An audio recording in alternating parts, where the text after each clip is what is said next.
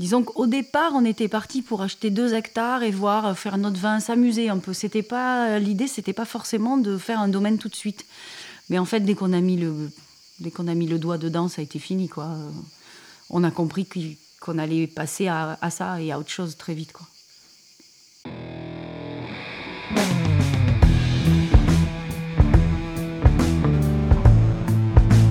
Le vin, le jaja, le pinard, le pif.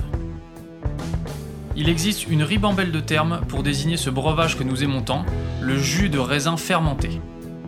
Et c'est parce que nous l'aimons plus que tout que nous voulons mieux comprendre ce qui fait un bon vin. Cépage, climat et terroir y participent, mais avant tout, il y a la patte des vigneronnes et des vignerons. Je suis Romain. Je suis Florian. Je suis Antoine. Nous sommes trois copains et nous vous emmenons à la rencontre de ces hommes et de ces femmes dans leur domaine pour les interroger sur la magie de leur métier et leur vie au milieu des raisins, des vignes et des barriques. Bienvenue à toutes et à tous dans le bon grain de l'ivresse.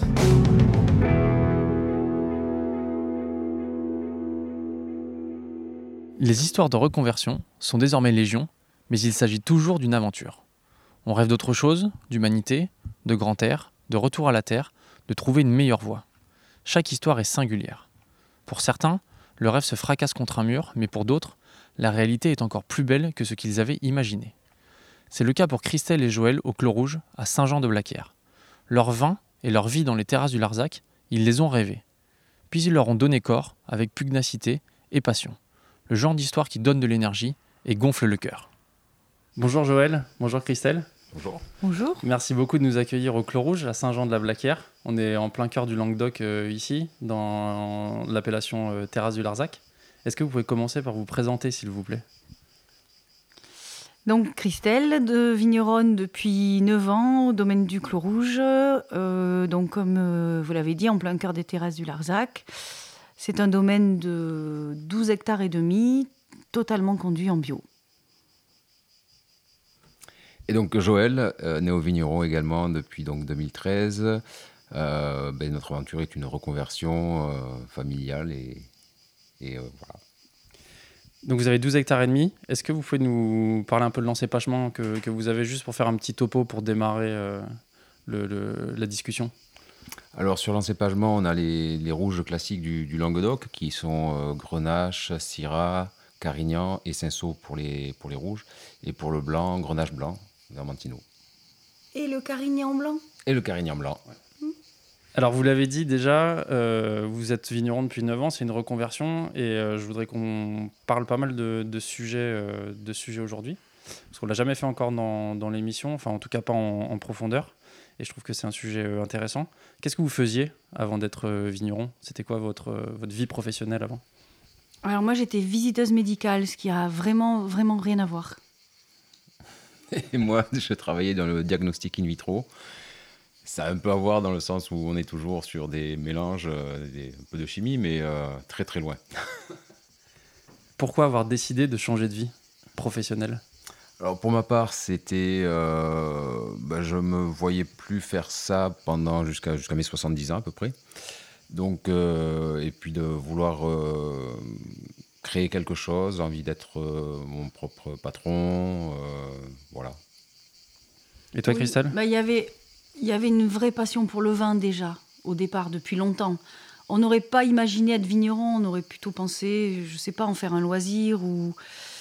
Et c'est vraiment les circonstances de la vie. Bon, pareil, moi, mon, boulot, je ne me voyais pas non plus traîner ma sacoche dans les salles d'attente des médecins jusqu'à 70 ans non plus. Euh, et pour nous deux, une vraie envie de retrouver une vie qui avait du sens, quoi, proche de la nature, euh, loin du, du brouhaha, du, de, la vie qu'on avait, toujours à 200 à l'heure. On avait vraiment envie de retrouver quelque chose qui avait du sens. C'était quelque chose qui vous trottait dans la tête depuis un moment? Alors ça, pas, ça, ça s'est fait en quelques années. À partir du moment où on a réussi à s'installer, il y a eu 4, euh, 5 ans à peu près où mmh. euh, ça, ça a trotté, ça a tourné un petit peu. Disons qu'au départ, on était parti pour acheter deux hectares et voir euh, faire notre vin, s'amuser un peu. C'était pas euh, l'idée, c'était pas forcément de faire un domaine tout de suite. Mais en fait, dès qu'on a mis le, dès qu'on a mis le doigt dedans, ça a été fini, quoi. on a compris qu'on allait passer à, ça et à autre chose très vite. Quoi. C'était quoi le point de bascule? Quand est-ce que vous vous êtes dit, OK, on y va? Est-ce qu'il y a eu un moment ou est-ce qu'il y a eu euh, une rencontre, quelque chose qui a fait que euh, vous avez décidé de sauter le Bah, pas Ce qui a vraiment basculé, c'était. euh, J'avais une collègue dont les parents vendaient leur domaine. Mhm. Et on, on s'est intéressé dessus. On s'est dit, euh, ben, on, est- on est allé voir. Euh, bon, après, c'est pas quelque chose du tout qui nous, euh, qui nous convenait parce que euh, c'était pas là où on voulait, il faisait pas les vins qu'on. Et puis on voulait euh, pas se mettre dans les chaussons de quelqu'un d'autre. Mhm. Euh, donc voilà, c'est- mais c'est vraiment, enfin pour moi, de- pour ma part, c'est c'est vraiment ce qui m'a fait basculer, c'est-à-dire cette, cette euh, rencontre, mais euh, ce moment où on s'est dit, on peut, on peut peut-être reprendre un domaine et, euh, et se lancer. À partir de là, pour moi, c'est, on s'est vraiment, je me suis vraiment engagé dedans. En fait, on est allé visiter le domaine de sa collègue pour voir, vraiment pour rêver, quoi. Et une fois qu'on était dedans, on on a, on a rêvé beaucoup. Et puis après, nos, nos copains, nos, nos amis nous ont, bascu- nous ont fait basculer, c'est-à-dire qu'on leur a raconté ça. Et puis un jour, euh, ils se sont pris en photo euh, sur le, Devant le domaine. devant le domaine qui est en question. Et bon, c'est vrai que ça nous a. Ça nous a fait rêver, ouais. Non, puis c'est vrai qu'ils nous ont, ils nous ont beaucoup dit euh, allez-y, quoi, plongez dans la piscine, vous, vous adorez ça, c'est votre truc depuis des années, arrêtez de tourner autour du pot, on voulait, on voulait changer de vie, donc voilà. Bon, après, il y a eu la chance, on a eu la chance que dans ma boîte, il y a eu un plan social qui m'a permis de partir de manière assez confort aussi. Donc, euh, on n'y est pas allé non plus comme ça, sans rien. Donc ça, c'était quand même une belle, euh, une belle sécurité. Tu l'as dit, euh, Christelle, vous étiez euh, déjà passionné de vin euh, avant, mais c'est une chose d'être passionné de vin, c'en est une autre de, de reprendre un, un domaine quand même. Qu'il n'y avait pas une appréhension quand vous avez, quand vous êtes dit euh, c'est possible, euh, même avec les, copains qui sont derrière qui vous disent vous devriez faire ça? Alors, moi, de mon côté, quand même, j'avais une, une formation en agroalimentaire. J'ai fait un DSS en ressources animales et végétales en Corse, dans lequel il y avait donc tout ce qui était production euh, viticole, vinicole, bon, élevage et autres, mais très orienté sur le développement de la Corse. Donc, il y avait cette partie, euh, je dirais pas analogique, mais vraiment viticole et vinicole, dans lequel moi, je, je me sentais à l'aise. Puis, c'est par, par ma formation euh, étudiante. euh, c'est quand même quelque chose que j'avais euh, que j'avais bien quoi. Et tu avais fait des stages déjà dans le, ou déjà travaillé dans le milieu du vin Par contre, avant pas du tout, du tout. Non non, c'est quelque chose que j'avais jamais pratiqué ensuite par la suite. non, non, c'est- Enfin, moi, je crois qu'il y a un beau degré d'inconscience quand même. hein. Parce qu'effectivement, avec le recul, si on, on avait mesuré euh, toutes les difficultés, tout l'engagement, toute l'énergie, je ne sais pas si on y serait allé. Aujourd'hui, on est hyper heureux, hein, mais, mais voilà, il vaut mieux pas trop savoir au départ. Sinon, euh, c'est sûr qu'on ne fait pas les choses. quoi. Quand est-ce que vous vous êtes senti vigneron et vigneronne pour la première fois? Bah, la première cuvée, Ouais, assez, première vendange. euh, assez vite. On a eu la chance quand même d'arriver sur un secteur à Saint-Jean-de-la-Blaquière où on a été très bien accueillis par les vignerons du village. Euh, bon, on avait un projet ensemble. Ils avaient un projet dans lequel ils nous ont inclus tout de suite qu'on n'a pas pu mener à bien, mais c'est pas grave. Ça a fédéré vraiment le groupe et on s'est très vite senti euh, faire partie de leur monde, de leur bande, de leur histoire et, et ça nous a beaucoup aidé ça, beaucoup beaucoup. Comment vous êtes retrouvé ici? Je veux dire, les terrasses du Larzac, c'était euh, une évidence? Ouais. Oui. Ou euh, c'est l'opportunité qui. Enfin, c'est l'occasion qui a fait le larron? C'était les vins qu'on aimait dans le Languedoc. Ouais. On voulait pas quitter le, le- on voulait pas quitter la région parce qu'on est d'ici. Mais c'était vraiment les vins qui nous parlaient. C'était encore accessible au niveau des, euh, du foncier? Euh, après, des secteurs comme le Pixanou, par exemple, c'est euh, Beaucoup plus cher c'est beaucoup plus cher. Mm. Euh, et puis après, d'autres secteurs plus à l'est, euh, c'est pas des secteurs qui nous, qui nous plaisaient. Euh, pas des vins non plus, donc on avait particulièrement envie de, beau- enfin de, Mm. de faire. Votre premier millésime, c'est 2013 Oui. Euh, L'appellation, c'est 2014. Ouais, l'appellation, c'est 2014, Ouais. elle n'était pas encore en place. Donc euh, le foncier, c'était encore peut-être un peu plus bas que. C'était accessible. plus abordable, ouais. Ouais, c'était abordable. Et surtout, vraiment, il y avait une, une fraîcheur et une finesse dans les vins des terrasses du Larzac que je trouve nulle part ailleurs, moi. Donc, euh, pour moi, c'était forcément ce secteur-là, oui. Comment vous y êtes pris pour euh, trouver les, euh, vos premiers hectares? Ça se passe comment? Ouh, ça a été compliqué. hein. C'est Christelle. Ouais. Ben, en fait, euh, bon, on a beaucoup cherché. On a pensé que la SAFER pourrait nous aider, mais la SAFER, en fait, euh, favorise pas tellement l'installation de nouveaux vignerons. Elle aide plutôt des gens à se consolider. Ça, on a mis du temps à le comprendre, mais bon, voilà, au début. euh, Donc, euh, ben, moi, j'avais la chance d'avoir un petit réseau, notamment chez les médecins, parce que je travaillais sur le secteur. Et donc, c'est le médecin du village d'à côté qui, à qui j'avais dit que je cherchais des vignes, qui un jour m'a appelé en me disant ben, J'ai un patient qui, qui prend sa retraite et qui vend euh, quelques, hectares de vignes, si ça t'intéresse. Donc, je suis venue ici, j'ai vu le paysage, et voilà. euh, En gros, dans ma tête, je suis jamais repartie. Quoi. Et on a eu la chance que la SAFER préempte pas. euh, Oui, c'est vrai. Parce que c'est vrai qu'on avait trouvé d'autres parcelles euh, auparavant qui, avaient été, qui ont été préemptées par des voisins euh, donc sur un autre secteur. Mm. Et ça a été notre chance puisqu'on a pu s'installer ici. Et on est mieux. Donc vous vous installez en 2013 avec vos premiers hectares. Comment ça se passe avec les, euh, vignerons du coin, même si tu as commencé à y répondre, euh, Christelle? Comment vous êtes accueillis au village? Ben, plutôt bien, hein. plutôt bien, vraiment. Bon, c'est un, une appellation où il y a presque autant de néo-vignerons que de gens du cru. Donc euh, c'est vrai que ça, ça confère vraiment une vraie ouverture d'esprit au groupe, qu'il y a peut-être moins ailleurs. Donc c'est vrai que les vignerons qui étaient euh, déjà sur le secteur, ben, c'était des gens comme nous, hein, qui ont, en majorité, qui ont changé de vie ou qui sont venus d'ailleurs, donc qui, comprenaient complètement qu'on s'installe et qu'on essaye de faire les choses bien. Donc euh, il y avait une vraie ouverture d'esprit, un vrai euh, esprit d'accueil.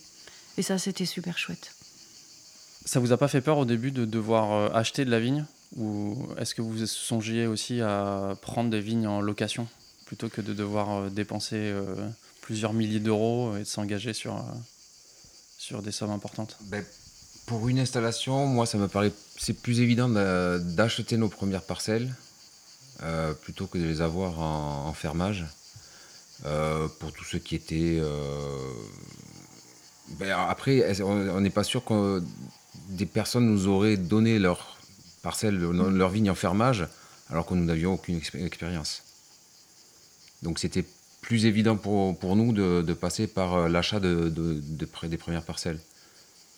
C'est ce qui s'est passé d'ailleurs. hein. Les premières parcelles, on les a achetées. Et puis après, au début, on ne trouvait pas de vignes du tout. Et maintenant, on n'arrête pas d'en refuser. Parce que maintenant, voilà, les gens nous connaissent et ils ont confiance.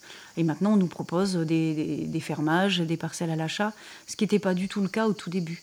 C'est quand même des, des vies de village avec des gens qui sont pas, euh, leur confiance tout de suite. Ça prend un peu de temps. Il faut faire ses preuves. C'est ça. Quand vous avez acheté les vignes, elles étaient dans quel état? La lune Ouais.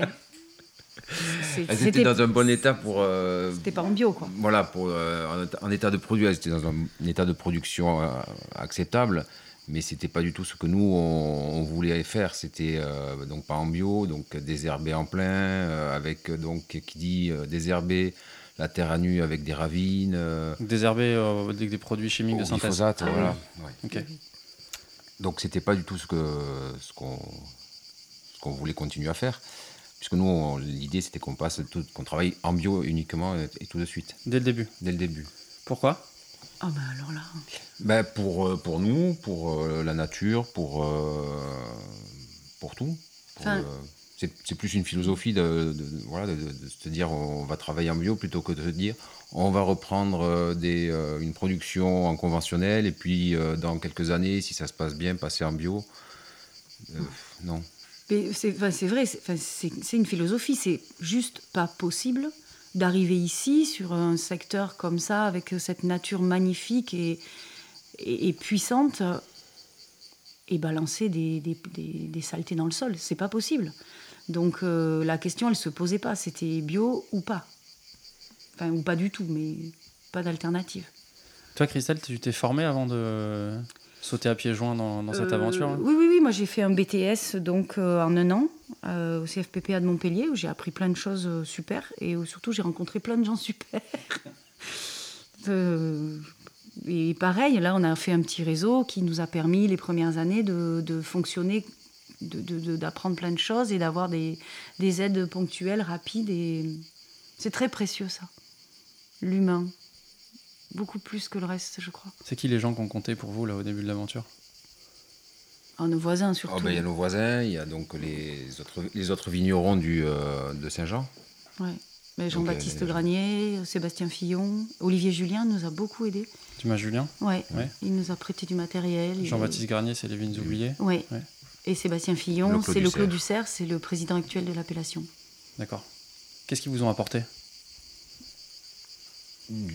Aussi bien du soutien euh, psychologique que, que pratique, hein, puisque Ouais. euh, au début, donc, quand, quand on s'est vraiment lancé, euh, Christelle est passée à temps plein sur le domaine assez rapidement. Et euh, moi, c'est c'est plus que de- depuis 2019, en fait, où j'y suis à, à 100%. Donc pendant tout ce temps-là, euh, ben, Christelle était seule sur le, domaine et euh, c'était compliqué. Donc il y a eu... euh, c'était vraiment, un- c'est vraiment ça, un soutien humain, quoi. Ben, C'est-à-dire, il y a des choses qu'on qu'on n'avait pas anticipées, mais par exemple, ben, on est dans la vigne, il fait froid, il se met à pleuvoir. le seul endroit où je peux m'abriter, c'est ma voiture, et au bout d'un moment, c'est un peu glauque, et puis c'est difficile. Et là, ben, il y avait toujours voilà, euh, Sébastien et Béa, sa femme, qui nous invitaient à manger, qui me disaient Oh, Il pleut, elle pensait, elle m'appelait, elle me disait Il pleut, euh, viens te mettre à l'abri. Et ça, rien que ça, c'est fabuleux, quoi. Donc ça, ça me permettait aussi de parler un peu avec des gens dans la journée. Et moi, je suis une grosse bavarde. Donc ça fait du bien. Et puis, euh, non, un vrai soutien, que ce soit voilà, en termes juste de chaleur humaine, mais aussi de prêt de matériel, ou ne serait-ce que de, de conseils, quoi. De conseils sur la vigne. T'es passé d'une activité où tu avais beaucoup de contacts euh, tous les jours à une activité, comme tu l'as décrit, euh, assez solitaire. Comment, on fait, comment on passe ce cap? On parle à la vigne. Je n'ai pas pu faire autrement. Non, ça va, parce qu'il y a quand même. Donc voilà, il y avait cette, cette- ce lien permanent avec les vignerons du secteur. Et puis, il y a toute l'activité commerciale quand même que je fais aussi. Donc, euh, beaucoup de salons, où là, par contre, on parle beaucoup, beaucoup, beaucoup. Euh, donc, euh, non, c'est très agréable aussi de se reposer un peu. Mais moi, j'avais quand même besoin de contact humain. Donc, ça, c'était bien que je le trouve. Oui, et puis il y a le, il y a le réseau, c'est-à-dire bon, il y a à Saint-Jean-de-la-Blaquière, puis il y a d'autres euh, amis dont on, Mm. s'est fait euh, donc sur le secteur de- des terrasses, euh, donc le Masse Conscience. En fait, tout ça, c'est des, des- des gens que nous on a rencontrés quand on a fait notre formation, nos formations, et qu'on a, des amis qu'on a conservés. Qu'est-ce que ça fait de passer du salariat à être son chef d'entreprise, son propre patron? Ah, c'est trop bien. Du stress. Pour celui qui fait les comptes, c'est du stress. C'est pas moi. Parce que c'est ce que tu disais tout à l'heure en introduction, Joël, que tu voulais euh, passer de, de- du statut de salarié à devenir ton, ton propre patron. Maintenant que vous l'êtes, comment, euh, comment vous décririez ce passage en 2013 Pour toi, Joël, ça s'est fait un peu plus tard. Mais comment euh, on passe de l'un à l'autre? Euh, non, c'est un peu vertigineux au départ parce qu'effectivement, euh, toutes les responsabilités nous incombent. Donc, euh, toutes les décisions, euh, on les prend. euh, personne ne nous dit bah, maintenant il faut que tu fasses comme ci, comme ça.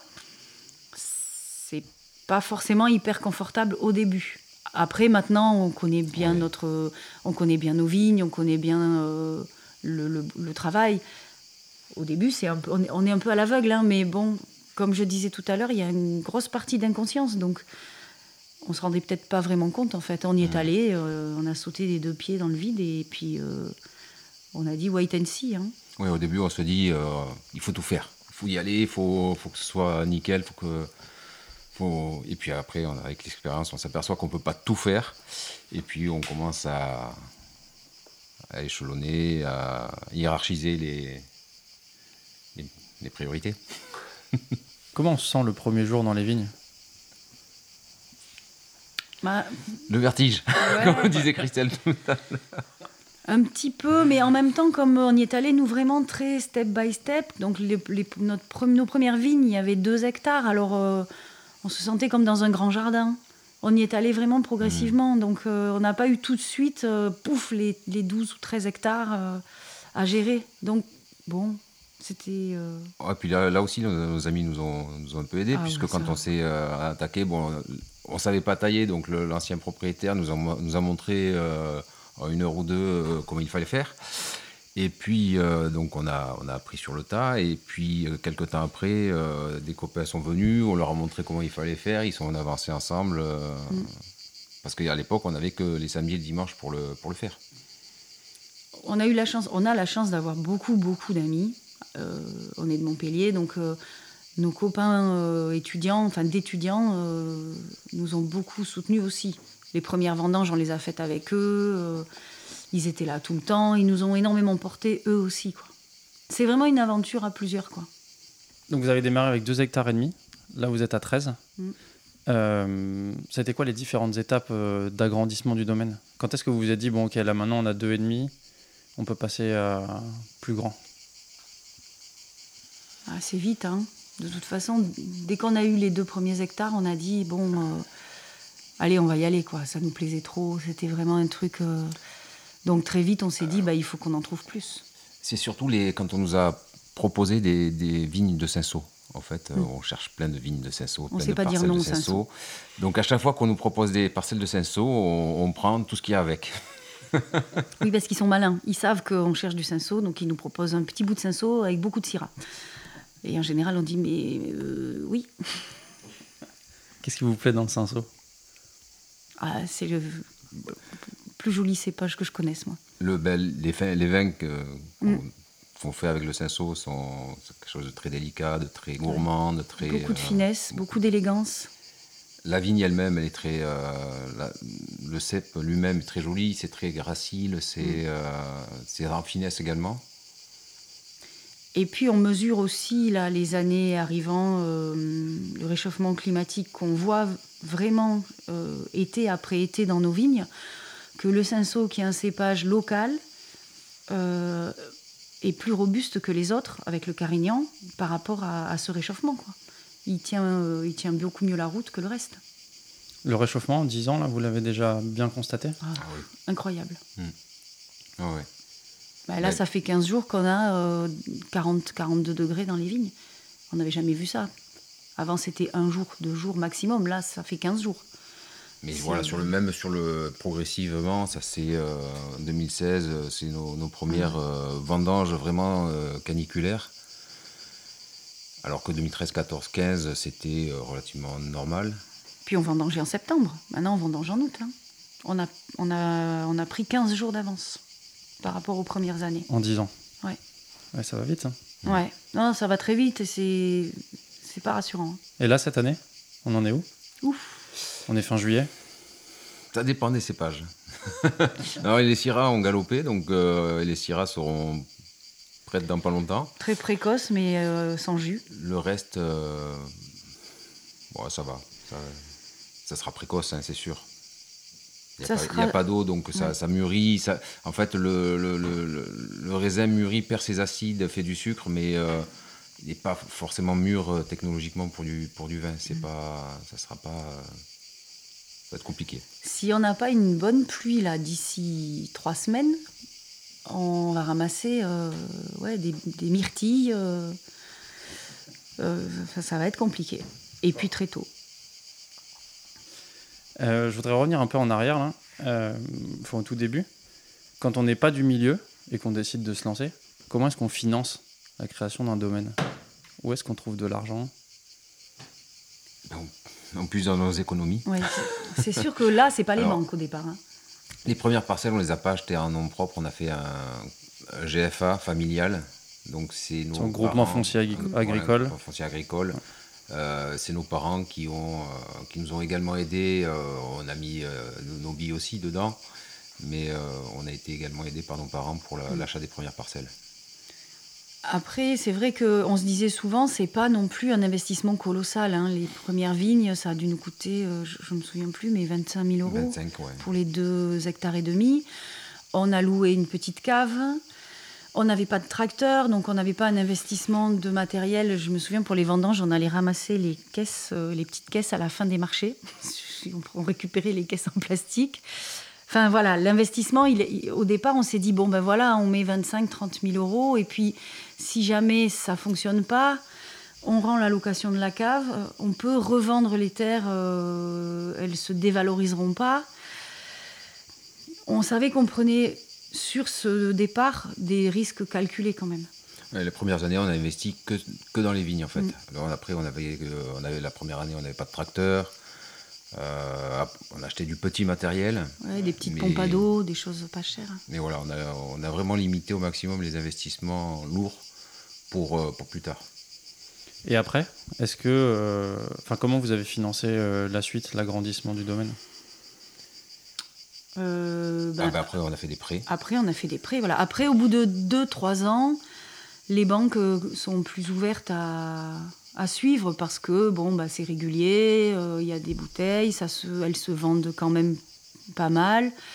Donc, On a des euh, bilans On a qui- des bilans, voilà. Et un comptable qui nous dit euh, ça va continuer comme ça, ça va bien se passer. Donc, Il faut faire ses preuves comme Voilà. avec les vignerons euh, du coin. absolument. Et aujourd'hui, là, vous avez 13 hectares. Est-ce que vous pensez à agrandir encore? Non Non, non, c'est bien là. Non, par eux, pas pareil. C'est parfait. Euh, Non, surtout que voilà, c'est parfait dans le sens où en plus on est que tous les deux euh, sur le domaine. Après, on travaille avec des saisonniers, euh, mais et puis on a un quart de salariés euh, qu'on partage avec un autre, d'autres vignerons, avec trois autres vignerons. Mais pour l'instant, on n'a pas de quoi non plus embaucher quelqu'un à temps plein toute l'année. Donc là-dessus, on est limité. on est limité. Mais euh, donc pour tous les deux, ça, ça nous suffit. Pour clore le sujet du financement, il y a aussi une. euh, Vous avez parlé de la dimension collective avec votre famille, mais il y a une autre dimension collective grâce à laquelle je vous connais, qui est le financement euh, Oui. que, permet, euh, des structures comme, que permettent des structures comme Terra Hominis. Est-ce que vous pouvez nous en dire deux mots?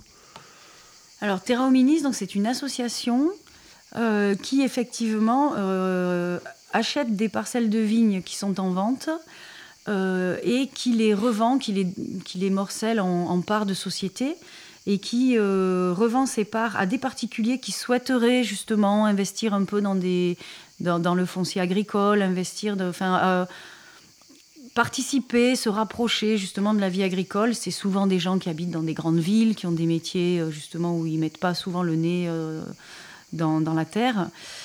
Et l'idée donc c'est qu'une fois que euh, une parcelle de vigne est vendue à ses associés, qui sont à peu près je crois 120 par hectare, l'association donc repropose ces parcelles en fermage à des vignerons.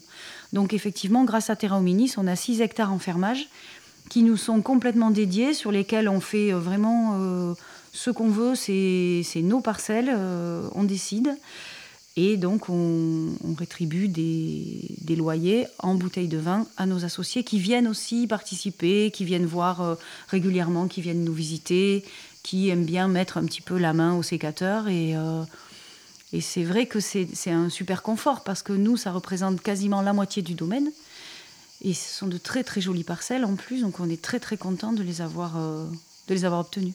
Oui, alors, et ça fait dans le, dans le financement de tout ça, c'est vrai que ça nous a permis, nous, de construire notre nouveau chai euh, Mm. donc, euh, en 2021. Euh, chose qu'on n'aurait pas pu faire. Investir dans des. Effectivement, euh, je sais pas, c'est pas dit que les banques nous, nous suivent à ce moment-là. Investir dans de nouvelles terres et euh, dans un nouveau chai, puisque qui dit nouvelle terre, donc plus, plus de production de raisin, donc plus de vin, donc il fallait un nouvel, outil de production et euh, plus adapté. Et, euh, tout ensemble, Mm. c'était compliqué. Et moi, à l'époque, pour, euh, c'était aussi le, le point de, de départ ou la fin, en tout cas pour, euh, pour que je sois à 100% sur le domaine, c'est qu'on ait un volume suffisant pour qu'on puisse travailler tous les deux. Terra Hominis, il rentre pas parfois en opposition avec la SAFER sur la sur l'achat des terres? Non, ils travaillent ensemble. Non, non, ça, ça c'est euh, justement c'est une de leurs grandes forces, c'est qu'ils ont euh, réussi à montrer à la SAFER le bien fondé de leur entreprise. Euh, le- le- la mission de la SAFER, c'est de la conservation des terres agricoles. Et Terra Hominis, justement, en rachetant des, des- des terres agricoles et en les redonnant aux vignerons, euh, entre parfaitement en corrélation avec la mission de la SAFER. Donc ils travaillent beaucoup ensemble. De consolider, effectivement, euh, consolider les domaines existants euh, en les aidant comme ça. Si je me trompe pas, vous faites aussi partie du groupe des vignerons indépendants? Oui. Pourquoi est-ce que vous avez choisi de rejoindre ce label ou ce groupe euh, Et qu'est-ce que ça vous apporte? Euh, L'ouverture à des salons. Voilà, les vignerons indépendants. C'est essentiellement ça. Voilà, et, enfin, créé, ont créé et organisent des grands salons, qui sont des salons quand même euh, voilà, de grande envergure où on a quand même une vitrine sur le monde qu'on n'a pas avec des petits salons. Donc euh, ça nous permet effectivement d'aller sur euh, Paris, sur des grandes villes et de vendre, de vendre bien nos vins. Après, il y a aussi une, vision de défense du, défense du, vigneron. puisque c'est quand même le, but principal, je pense, des, des vignerons indépendants. Nous, on n'a pas encore eu besoin Mm, de, faire euh, de, faire appel à eux, mais c'est vrai que c'est euh, malgré tout ça peut être euh, une béquille intéressante. en tout cas, de se dire en arrière, en arrière pensée, de se dire qu'il y a il y a un groupe qui, un syndicat qui qui peut nous protéger, nous défendre. Justement, vous parlez de salon là. Vous vous souvenez de votre premier salon? Oh oui La misère affreux. C'est un truc qui avait été organisé. Je sais pas comment on avait été recruté pour ça. Organisé par quelqu'un, c'était pas du tout son métier. Il avait rien fait en fait. On était à Avignon, dans l'ancienne patinoire désaffectée. C'était d'un glauque. Le, le plafond tombait par petits morceaux euh, sur le sol. C'était affreux. Et ça a duré un week-end. Il y a eu deux visiteurs dans le salon. Ah oui, ça fait pas beaucoup. Non. Il y avait une trentaine d'exposants. Deux personnes sont venues. C'était horrible. Donc encore, on avait pris un petit stand. Ouais, il y a des gens qui avaient payé des stands très chers. Des, des, champenois, des, euh, qui avaient pris des stands à 2, 3, 4 000 euros. C'est là qu'on a dit bon ça on arrête complètement et on va c'est plus cher c'est plus compliqué mais on va passer directement au vigneron indépendant où là on est sûr de rencontrer du monde parce que pour le moral c'est dur quand même. Hein. Oui j'allais dire ça vous a pas mis un petit coup de pression ou un coup au moral en sortant ah de ça. La, la, déprime totale. On s'est dit mais bon Marc euh, c'était bien parce qu'on s'est dit qu'on pourrait pas faire pire. On a commencé par le truc le plus pourri qu'on a jamais fait de notre vie. Et aujourd'hui, commercialement, en dehors des salons que vous faites pour les vignerons indépendants, comment est-ce que vous fonctionnez? On, est plus sur des, des, partenariats professionnels, beaucoup plus. Donc c'est très caviste, restaurateur. Euh, on travaille avec des agents beaucoup. Et les salons euh, particuliers, on n'en fait plus beaucoup. On en fait deux en fait en France. Et vous, vous vendez beaucoup dans, dans, la région ou est-ce que vous arrivez à avoir euh, à, on vend ratisser large Non, on vend sur toute la France très très bien et un peu d'export. Canada, Angleterre, Belgique, Ontario. Voilà. Ça, c'est reste à développer. Justement, on aborde un peu l'aspect commercial. Quand on, on, revient au début du domaine, quand on démarre un domaine, comment on imagine euh, l'identité du domaine et euh, le positionnement tarifaire? Alors, on s'était dit au début euh, qu'on voulait faire des vins euh, que nos copains pourraient acheter, même en leur faisant des tarifs. Et vous avez des copains médecins ou des copains euh, ouvriers On a plus de copains profs, chercheurs, donc les petits chercheurs, donc ils n'ont pas un pouvoir d'achat incroyable. beaucoup de travailleurs sociaux, on a plein de potes travailleurs sociaux. Ah, et puis voilà, c'était, quand on a démarré, on n'a pas pris le. Enfin, on s'est pas dit on va mettre notre, première cuvée à 30 euros. On, est, Ça nous semblait présomptueux. Modeste, il n'y a personne qui nous attend. Euh, on n'a pas du tout d'expérience et euh, voilà, on a fait mm. deux, deux, cuvées euh, qui soient accessibles. Oui, oui, oui voilà. L'idée, c'est que que voilà que quelqu'un qui aime bien le bon vin et qui n'a pas un gros salaire puisse euh, puisse se payer notre vin. Et puis on fait une étude de marché, enfin on regarde un peu ce, que, ce qui se fait dans le, dans le secteur, dans le coin, et puis on, on se met à peu près au, niveau quoi. Ces deux cuvées là, vous les avez toujours? Non, on n'a plus le rosé. On a commencé avec euh, un rosé, euh, un vin de pays et puis Babel, mais on a gardé, ouais, on a gardé Piccolo et Babel qui sont un peu ouais, les, les, les cuvées les plus connues. Et aujourd'hui, vous les vendez toujours au même prix qu'au démarrage ou pas Alors, Ou à un prix similaire, je veux dire enfin, Oui, disons que ça a suivi le cours du marché. Mmh. Parce qu'il y a eu 10 ans entre-temps quand même. Mais on, on, est resté, oui, vraiment dans les mêmes, euh, les mêmes ordres de prix et les mêmes gammes. Oui. Bah, Piccolo n'a pas beaucoup augmenté. Bah, il était à 10 euros, il est à 12, aujourd'hui, donc c'est quand même pas... TTC Oui. Ouais. Et Babel de 15 à, 15 à 18. 18, Donc 50. voilà, c'est pas énorme comme. euh, En 10 ans, ça va. Mm. Vous nous avez parlé au début de votre rapport au vin, enfin de la passion pour le vin que, que vous aviez avant. Est-ce que le fait de devenir euh, vigneron et vigneronne, ça a changé votre rapport au vin? Oui, malheureusement. non, c'est vrai. C'est vrai. Le fait de, de, de, de connaître tout le process, ça a complètement, enfin pas complètement, mais euh, pas mal tué la magie. Voilà, le côté euh, que vous avez peut-être vous en tant qu'amateur, quand on goûte un vin, qu'on fait Oh, waouh Ah là, c'est magique ça. Ben ça, euh, c'est beaucoup, beaucoup plus rare maintenant. Et c'est dommage. Pourquoi, à ton avis? Bah, je pense parce que on est trop impliqué dans le, dans, le, dans le process, dans le, la façon dont il est fabriqué, euh, dans les étapes techniques. Donc euh, on a peut-être un regard plus technique et du coup moins, moins innocent sur... euh, juste, voilà, on le, on le prend dans la bouche et puis c'est génial, quoi. Non, on ne peut pas s'empêcher de clac, clac, clac, d'essayer de tout décortiquer. C'est plus technique. C'est pareil pour toi, Joël?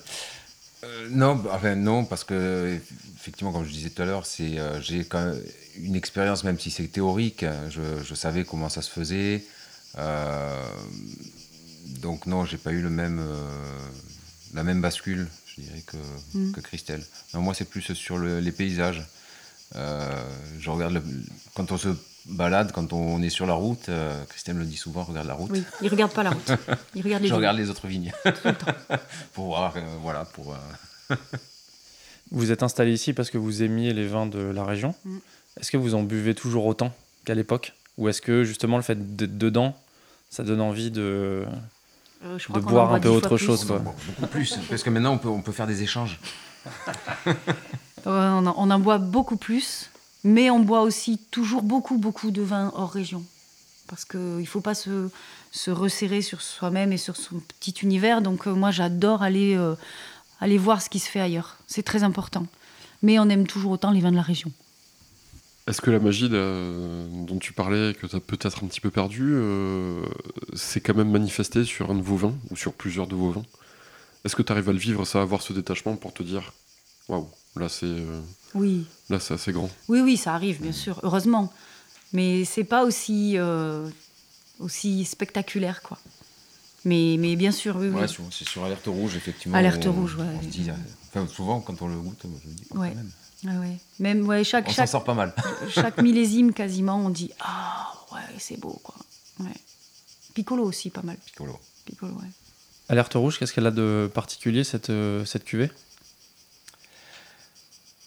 Alors, euh, ben, en fait, on est sur un, un assemblage Grenache, Carignan, Syrah. Mais euh, voilà, il n'y a, que de la cuve. Et euh, c'est vrai qu'il je trouve qu'on a vachement plus le- l'effet millésime dessus. Mm. Et euh, bon, voilà, c'est vrai que. C'est très terroir alerte rouge voilà. On est vraiment sur une typicité Languedoc. Euh, Il y a de l'énergie, il y a beaucoup de générosité. C'est un vin très solaire. Et moi je pense que c'est le vin qui nous ressemble le plus. Même s'il n'y a pas de cinceau dedans. Même s'il n'y a pas de cinceau. Mais il y a du Carignan. Oui, il y a du Carignan. Ah, le cinceau, on le garde pour Piccolo, qui est vraiment un cépage, euh, monocépage 100%. Et donc, du coup, on, on le, on, le, on le réserve à cette cuvée-là. Donc, il y en a très peu dans les autres.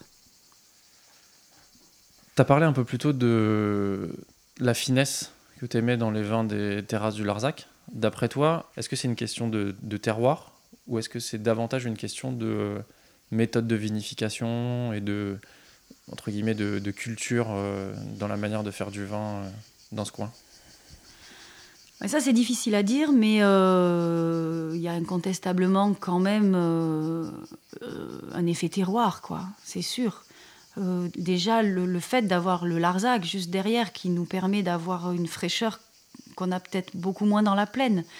On a quand même ici des nuits, on l'a bien vécu et vérifié cet été, où il qui a été très chaud. À 1h du matin, il fait 17-18 degrés, alors qu'il fait 45 dans la journée. Donc on a des amplitudes thermiques entre la nuit et le jour qu'on n'a pas ailleurs. Donc forcément, la vigne, euh, la nuit, elle se repose. Euh, le, le raisin, voilà, il, il se rafraîchit. Et quand il recommence à faire chaud dans la journée, ben, il recommence à faire chaud beaucoup plus tard pour la vigne. Donc euh, cette fraîcheur, on la retrouve dans les vins. Est-ce que tu peux nous décrire justement le Larzac là, je- je- pour nos auditeurs et nos auditrices Tu viens de dire qu'il y avait son influence, mais euh, comment est-ce qu'il influ- comment est-ce qu'il influence euh, le, le climat? En fait, le, le plateau du Larzac donc, est à 1800, 800 000 mètres d'altitude. Et nous, on est vraiment sur les contreforts. Donc, euh, il y a toujours 10 degrés d'écart entre euh, la température ici et la température sur le Larzac. Donc, cette différence fait que ben, ça va, il y a de l'air froid qui va descendre justement du Larzac vers euh, nos- notre vignoble, nos vignobles, et ça rafraîchit le, ça rafraîchit comme ça le, Ça tempère ça énormément. tempère énormément. Et euh, il y a aussi de l'eau, beaucoup d'eau qui descend du Larzac en, en souterrain. euh, donc on récupère, euh, même si en ce moment Il y en a plus. il n'y a plus beaucoup d'eau, euh, ça a quand même un effet aussi sur le. Et pourquoi est-ce que l'appellation elle s'appelle les terrasses du Larzac? Est-ce que vous pouvez nous expliquer ça Ah ouais, ça c'est une super question. Alors, euh, d'abord, bien sûr, euh, c'est d'abord euh, une appellation géographique, puisqu'on est situé sur les contreforts du Larzac. Même si il y a effectivement euh, beaucoup de vignes de l'appellation qui sont plus bas, donc qui sont plus sur les contreforts, qui sont un peu plus euh, vers la plaine. Mais euh, c'est aussi, ce sont aussi des terrasses géologiques. Donc c'est aussi des sols qui descendent du Larzac. Et c'est là que ça prend tout son sens, le mot terrasse du Larzac. Quoi. Donc c'est pas que euh, qu'une situation géographique, c'est aussi un sol. Et on a la chance d'avoir un sol extrêmement euh, diversifié et varié, puisque ça va donc euh, euh, des, argiles, en passant par les schistes, les grès, plus bas on a un peu des galets roulés, et jusqu'à Montpérou on est sur des calcaires. Donc on a des sols très variés, et tout ça, ça constitue les terrasses du Larzac. La zone géographique a euh, son appellation depuis 2014 et sa reconnaissance par l'INAO. Euh, Qu'est-ce que ça vous a apporté? À vous et puis collectivement Euh, forcément une- un focus un peu plus important sur les vins, c'est évident. Euh, L'appellation, elle a été obtenue assez vite, quasiment en 10 ans, c'est un record. Donc les spécialistes, les professionnels, les journalistes, forcément, ça les a un peu plus interpellés, même s'ils connaissaient déjà la dénomination qui existait depuis 2004. Mais forcément, euh, ça a conforté peut-être leur, euh, l'image qu'ils avaient déjà de l'appellation comme quelque chose d'extrêmement qualitatif et ils sont venus un peu plus euh, ils sont devenus un peu plus curieux ils sont venus un peu plus nous rencontrer un peu plus goûter les vins et forcément quand on fait bon parce qu'on fait bon euh, que les journalistes viennent goûter et après euh, écrivent des articles sur l'appellation ben, ça nous fait une super publicité. On on peut pas le nier. Comment ça se passe euh, le dossier de déclaration d'une appellation? Comment on demande à l'INAO on veut, on veut, on souhaite une appellation? Et qu'est-ce que vous faites pendant ces 10 ans-là? Même si vous êtes arrivé à la fin du processus, vous avez dû en entendre parler? Ah, il faut intégrer euh, donc euh, déjà le- dans le dans l'histoire de la région, euh, il faut qu'il y ait des, des- ça ait du sens? Ça ait du sens, qu'il y ait des domaines qui produisent qualitativement du, du vin. Il faut, je pense, prouver à l'INAO qu'on est tous d'accord. Eux, ils veulent pas arriver sur un, un truc où les gens vont se déchirer. donc, il faut montrer quand même une unité de, de vision. Ça, c'est important. Donc après, il faut construire des, euh, faut construire de- Un cahier des charges. des charges dans lequel il y a, euh, il faut parler de la typicité des vins que l'on peut retrouver, euh, les vignes, Mhm. voilà, les, les vignes, que, des parcelles, le- quelles, quelles variétés vont, vont être utilisées. Le- il faut délimiter le parcellaire, ouais, il faut, voilà, faut que chaque, euh, chaque village, chaque vigneron euh, demande à faire partie de ce, de, ce, de cette Mhm. zone.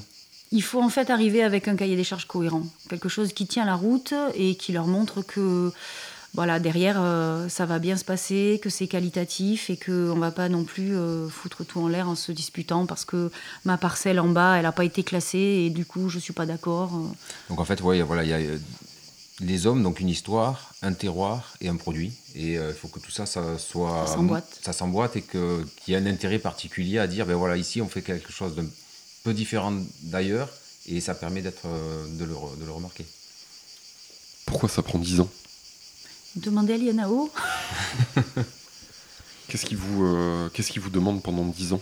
Ben, là, en fait, on nous, on sait pas trop parce que Ben, euh, on est arrivé oui. un peu après, euh, après la bataille. Ouais, si, enfin, Mais ils nous demandent une cohérence. Et, et puis, ils ont aussi. euh, leur calendrier n'est pas le nôtre. Et du coup, euh, ne serait-ce qu'avoir un rendez-vous avec euh, les, gens qui s'occupent des cahiers des charges et qui s'occupent des, appellations, ben, des fois, ça prend beaucoup de temps. Voilà. Là, on, est, euh, bon, on espère travailler sur le cahier des charges de l'AOC blanc du terrasse du Larzac. Mais ça, ça prend du temps. Christelle, tu as mentionné la diversité des sols qu'on peut retrouver dans l'appellation Terrasse du Larzac. Vous, vos parcelles, elles sont sur quel type de sol et qu'est-ce que ça apporte euh, au vin? Alors, on a deux sols, nous, à Saint-Jean-de-la-Blaquière. hein. Euh, les rufs, c'est de l'argile. C'est les sols rouges qu'on retrouve aussi autour du Salagou. C'est des sols pauvres, mais qui en même temps euh, donnent beaucoup de générosité sur les vins. C'est c'est là que- qu'on élabore Alerte Rouge. Et paradoxalement, c'est une cuvée très généreuse et très solaire. Et puis après, on a les, vins d'altitude, donc euh, à 350-400 mètres, on a les schistes. Donc, qui sont des sols beaucoup euh, moins douloureux pour la vigne, puisqu'elle peut plonger en profondeur, fragmenter, ce qui est beaucoup plus difficile sur les, sur les, les argiles donc, qui sont sur le sud du village.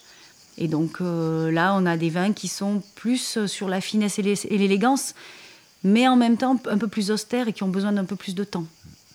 Et ça se retrouve dans vos cuvées, ça, ou est-ce que vous faites des assemblages euh, de, Alors- de différentes euh, parcelles On fait des assemblages, mais on, on fait des assemblages nord-sud, donc vraiment euh, Mm. ruf euh, ou schiste.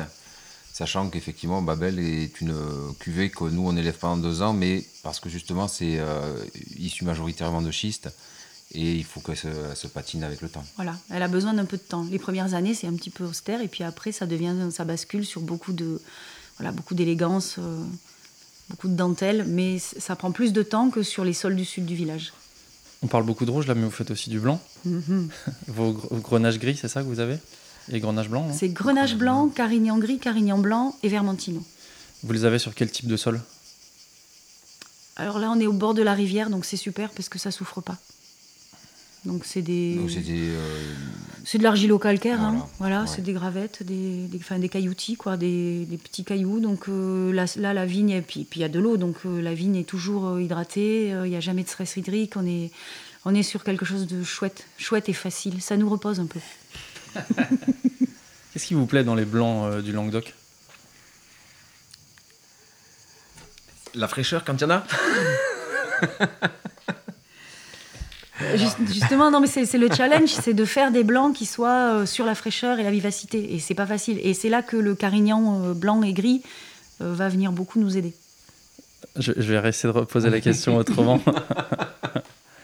Euh, pourquoi est-ce que vous avez choisi de faire du blanc et vous n'êtes pas juste concentré sur le rouge? Bah, justement pour le challenge. Ouais, mais déjà on aime ça. Le challenge, on nous, on nous en demandait. On demandait du, euh, du blanc. Euh, Il y a plein de raisons. Il y a aussi- euh, quand on fait des salons, quand on fait des salons, euh, les gens commencent par déguster du blanc avant le rouge. Donc euh, quand, a- on n'a que du rouge, on commence à, à bosser à, 16 heures. Quand tout le monde est déjà cuit Mais bon, ça c'est- c'est c'est accessoire, mais c'est parce que Mm. c'est- c'est vrai que c'est euh, c'est une autre façon de travailler. Euh, bah, c'est vrai que les, les- les premiers blancs qu'on a fait, euh, c'était une barrique de blanc, euh, de, de raisin qu'on nous donnait. Ouais, c'était les copains qui nous donnaient les raisins. Et, euh, et voilà, c'était. on l'a fait au, on l'a- au début, on l'a fait pour nous. En fait, on vrai. faisait cette, ce vin pour nous, pour notre consommation personnelle. C'est vrai, ouais. Pour nous, puis pour une copine qui boit que du blanc, donc on s'est dit on peut pas la laisser comme ça. Mais c'est vrai que non, il y avait une- nous on aime les blancs de Loire, donc euh, les blancs quand même avec une belle vivacité. Et dans le Languedoc, on trouvait pas forcément euh, des blancs qu'on aimait, sauf en terrasse du Larzac. Donc euh, on s'est dit bah, il y a quand même un terroir, on doit pouvoir essayer. Donc effectivement, on a essayé avec des raisins que nous filait un copain. Il y avait du chenin dedans. Il y avait du chenin, un peu de vermentino. ça amène quand même vrai, Et c'était chouette. De finesse et de fraîcheur. Et du coup, on a, quand on a, on a eu l'opportunité d'avoir des vignes de blanc, on a sauté dessus. Parce que c'était un beau challenge. Quoi. Comment est-ce qu'on garde de la fraîcheur dans les blancs du, du Languedoc alors qu'on a 40, 42 degrés euh, la journée Faut pas se louper à la vendange. De- on, À la vendange date de tôt. vendange. on vendange tôt. Et on a choisi aussi une parcelle qui, est, euh, qui, qui ne risque pas de stresser. Voilà, qui est au bord d'une rivière. Donc euh, on a eu beaucoup de chance avec cette parcelle. Vous l'avez acheté celle-là non. non, Pas non, c'est une, parcelle. Non, non, malheureusement, enfin, malheureusement ou heureusement, c'est pas grave. C'est une parcelle de terrain minis. Mais on l'a choisie. Si vous rencontriez aujourd'hui euh, Christelle et Joël d'il y a 10 ans, juste avant la création du domaine, vous leur, vous leur donneriez quel conseil? Change rien. Ouais, ouais, franchement, ouais. Non, euh, vas-y, euh, continue comme ça, tout va bien. Je crois pas que. Enfin, ça veut pas dire qu'on n'a pas fait d'erreurs. hein, Bien sûr, on en a fait plein, mais on a appris et on continue. Moi, j'apprends tous les jours quelque chose. Et ouais, non, je sais pas. hein. Je crois que c'est bien, c'est bien que ce soit fait comme ça. On n'aurait pas pu aller plus vite. Et euh, heureusement qu'on n'est pas allé moins vite. Donc, euh, non. Et vous vous voyez où dans 10 ans maintenant? Ben, ici, hein. ici, tout pareil, avec les Oui, copains. ouais. Il n'y a pas non plus de, de vision. Voilà. euh, Peut-être avec notre fils, parce qu'on a un fils qui fait des études donc, dans le milieu euh, viticole. Donc, euh, peut-être qu'on sera trois. Est-ce que vous êtes heureux? Ouais. Absolument, mais complètement. Ça répond aux attentes que vous aviez il y a 10 ans, justement ouais, ouais, oui, ouais. peut-être différemment, mais oui. Ah oui, Ah oui, ouais. complètement. Même si on a plus de fatigue, même si c'est Ah plus ouais. compliqué, il y a des, des moments difficiles. euh, les, les mises en bouteille, c'est toujours le stress. euh, voilà, il y a- y, quand même beaucoup de, beaucoup de stress, mais derrière les. Ce qu'on y gagne, c'est. Ah ouais, non, mais c'est une super belle ça vie, quoi. énormément. Vraiment, on est dehors Faites tout le temps non, dans la ils vont nature. tous vouloir faire ça, non. Non, ah non, Non, c'est terrible. Non, c'est difficile et ça, ça va devenir de plus en plus difficile pour ceux qui vont s'installer dans les années à venir. Parce que euh, voilà, les, les régions se resserrent, euh, ça devient, ça devient compliqué quand même. Et puis, le travail avec le réchauffement climatique aussi, on se pose tous beaucoup de questions dans la région. hein. Mais pour le moment, c'est encore une belle vie. Merci beaucoup. Ben, merci à vous.